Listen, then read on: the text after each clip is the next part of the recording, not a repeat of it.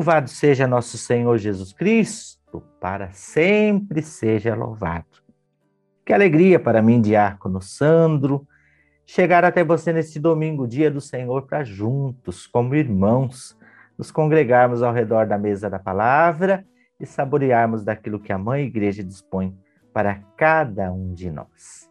Acolho e me sinto acolhido por você que me acompanha aqui no nosso podcast Palavra e Presença. Hoje nós estamos vivendo o 29 domingo do tempo comum. Estamos bem perto do final do ano litúrgico, né? E o início de um próximo. Bem perto mesmo. Hoje já estamos no 29 domingo do tempo comum. As leituras que compõem a liturgia desse domingo estão espalhadas da seguinte forma na Sagrada Escritura. A primeira leitura está no livro do profeta Isaías, capítulo 53, versículos 10 e 11. O salmo é o Salmo 32 e traz como resposta: Sobre nós venha, Senhor, a vossa graça, pois em vós nós esperamos. Vamos pedir isso? Sobre nós venha, Senhor, a vossa graça, pois em vós nós esperamos. Segunda leitura, tirada da carta aos Hebreus, capítulo 4, versículos 14 ao 16. E o evangelho de hoje está nos escritos de São Marcos, capítulo 10, versículos do 35 ao 45. Naquele tempo, Tiago e João, filhos de Zebedeu, foram a Jesus e lhe disseram: Mestre, queremos que faças por nós o que vamos pedir. Ele perguntou: O que quereis que eu vos faça? Eles responderam: Deixai-nos sentar, deixa-nos sentar um à tua direita e outro à tua esquerda, quando estiveres na tua glória.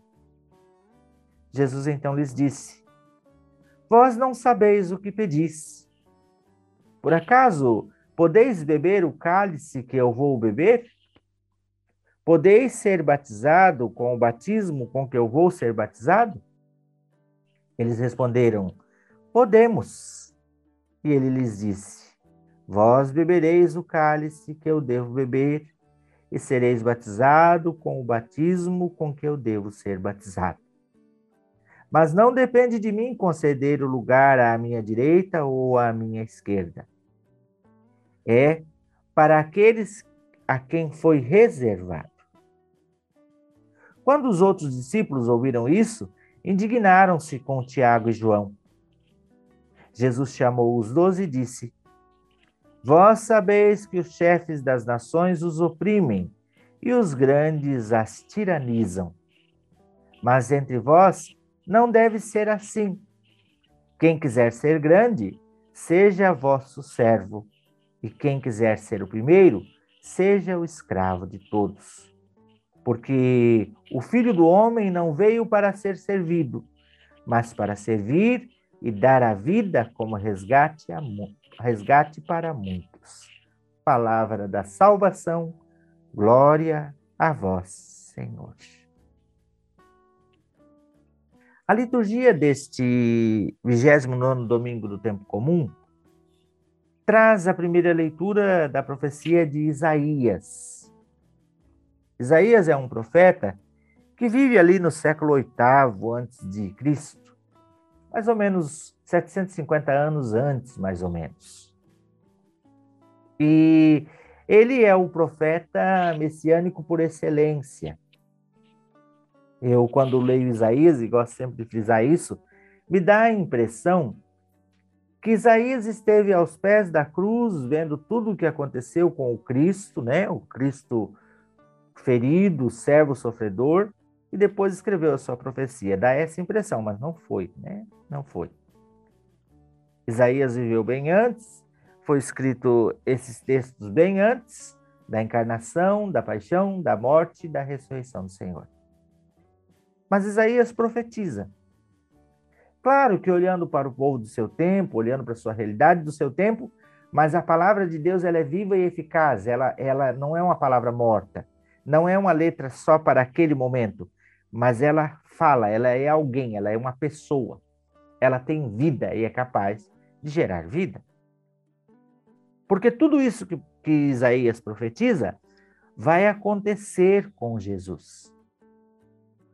O filho do homem não veio para ser servido, mas veio para dar a sua vida em resgate por muitos. Veio para dar a sua vida em salvação de muitos. Jesus é, é o nosso padrão, né? Quando se tem um padrão para seguir, se nós queremos um padrão, nosso padrão é Jesus. Ele é o nosso modelo. Por isso ele discipula, faz discípulos e os ensina.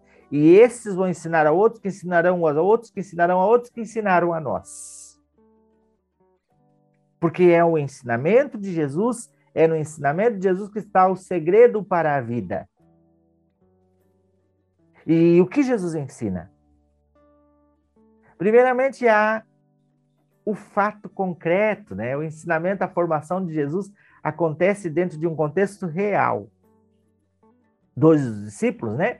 E ali vale o sangue, né? Irmãos de sangue, João e Tiago encostam nele e dizem: Olha, Senhor, a gente tem estado em alguns momentos importantes do seu ministério. Quando o Senhor transfigurou-se, nós estávamos lá. Onde o Senhor está no momento de resolução para o grupo, eu, o Tiago, eu, o João e, e também o Pedro, nós estamos lá. Então, acho que nós somos aí de um conselho seu, né? Fazemos parte do conselho. Então, Senhor, é, é, nós queremos te fazer um pedido, é coisa básica, é coisa simples, né? Na sua glória, no seu reino, que eles nem sabiam direito que reino era esse, né? na cabeça de, dos discípulos e de muitos, era um reino para aqui e agora, era um reino dominador. O Cristo viria com a espada e queria derrotar o império, queria destruir aqueles que eram os algozes do povo.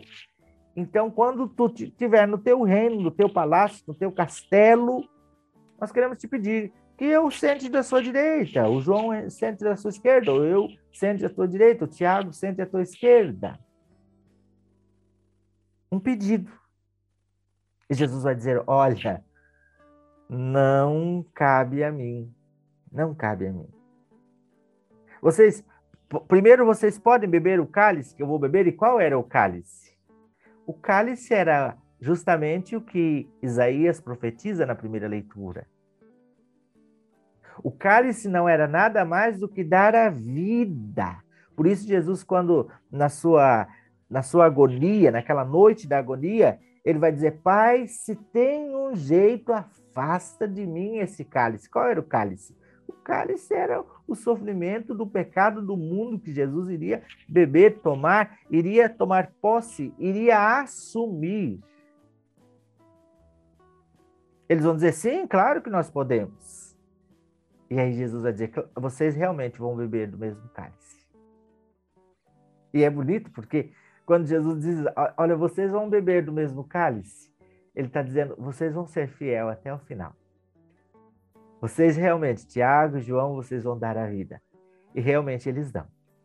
Tiago vai ser mártir, João vai ser o último a morrer, morre de velho, mas é o discípulo fiel, o discípulo amado. Realmente eles vão dar a vida, realmente eles vão ser fiel. Agora, Quanto a dar o lugar, direita e esquerda, não funciona assim, porque no reino todos são um. Porque no reino o maior não é aquele que manda, mas é aquele que mais serve. E aí Jesus diz: ah, vocês estão enganados, eu estou fundando uma coisa diferente, eu estou instaurando um reino diferente. Se no mundo os grandes dominam, e realmente os grandes dominam, né? No mundo onde nós estamos, os grandes dominam. Dominam quem, domina quem tem mais dinheiro. Quem tem mais dinheiro passa por cima. Quem tem mais dinheiro explora. Quem tem mais dinheiro tem mais poder. Basta olharmos o, o, tratamento dos grandes bancos, basta olharmos o tratamento dos grandes países para os pequenos países, basta olhar o tratamento dos mais ricos para os mais pobres, enquanto o rico é, paga uh, milhares de reais em um prato de caviar, o pobre, quem sabe, não tem o pão na mesa. Talvez até aquele que trabalha para sustentar a sua riqueza tem male male o pãozinho seco com margarina para comer. Nós estamos nesse contexto, dentro desse contexto. E não podemos negar isso, é uma, é uma realidade. Agora Jesus está dizendo: no meu reino não é assim. Aqui não é um dominar o outro. João, Tiago, aqui o maior é o que mais serve. Vocês podem querer ser maior? Claro que pode, não tem problema nenhum querer ser maior, querer ser grande, ter a ambição de ser grande. Mas aqui esse ser grande é a doação, é a entrega.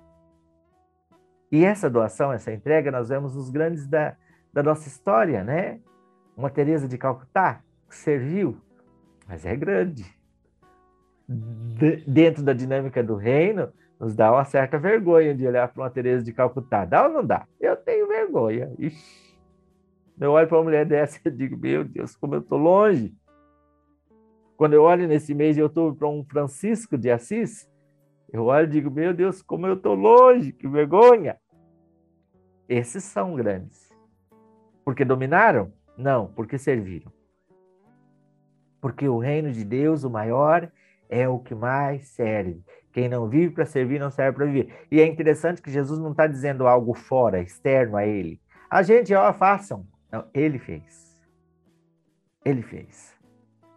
E só pôde abrir o reino e abrir um trono de graça, como diz a segunda leitura, onde nós nos aproximamos e encontramos redenção, porque soube servir, porque soube se entregar. Ah, se o mundo descobrisse isso e soubesse abrir seus celeiros, para que todo mundo tivesse o necessário e não houvesse mais gente mendicante pelas ruas. Ah, se o mundo entendesse isso, se nós entendêssemos isso, porque nós também, nós estamos no mundo, nós não somos dele, mas nós estamos. E muitas vezes nós também não temos todo esse entendimento. Às vezes a gente se fecha em nós mesmos, às vezes a gente se, se, se, se fecha e não cumpre a missão para a qual o Senhor nos chamou. De servir ao outro, de servir sem esperar nada em troca de abraçar o cálice da salvação e consumir a vida por amor a Deus a serviço do irmão, que é o fim da nossa vida cristã. É ser um seguidor de Jesus, é imitá-lo, e é um desafio. É, é um desafio, é um caminho de cruz. Por isso, Jesus vai dizer: quem quer me seguir, tome sua cruz e me siga.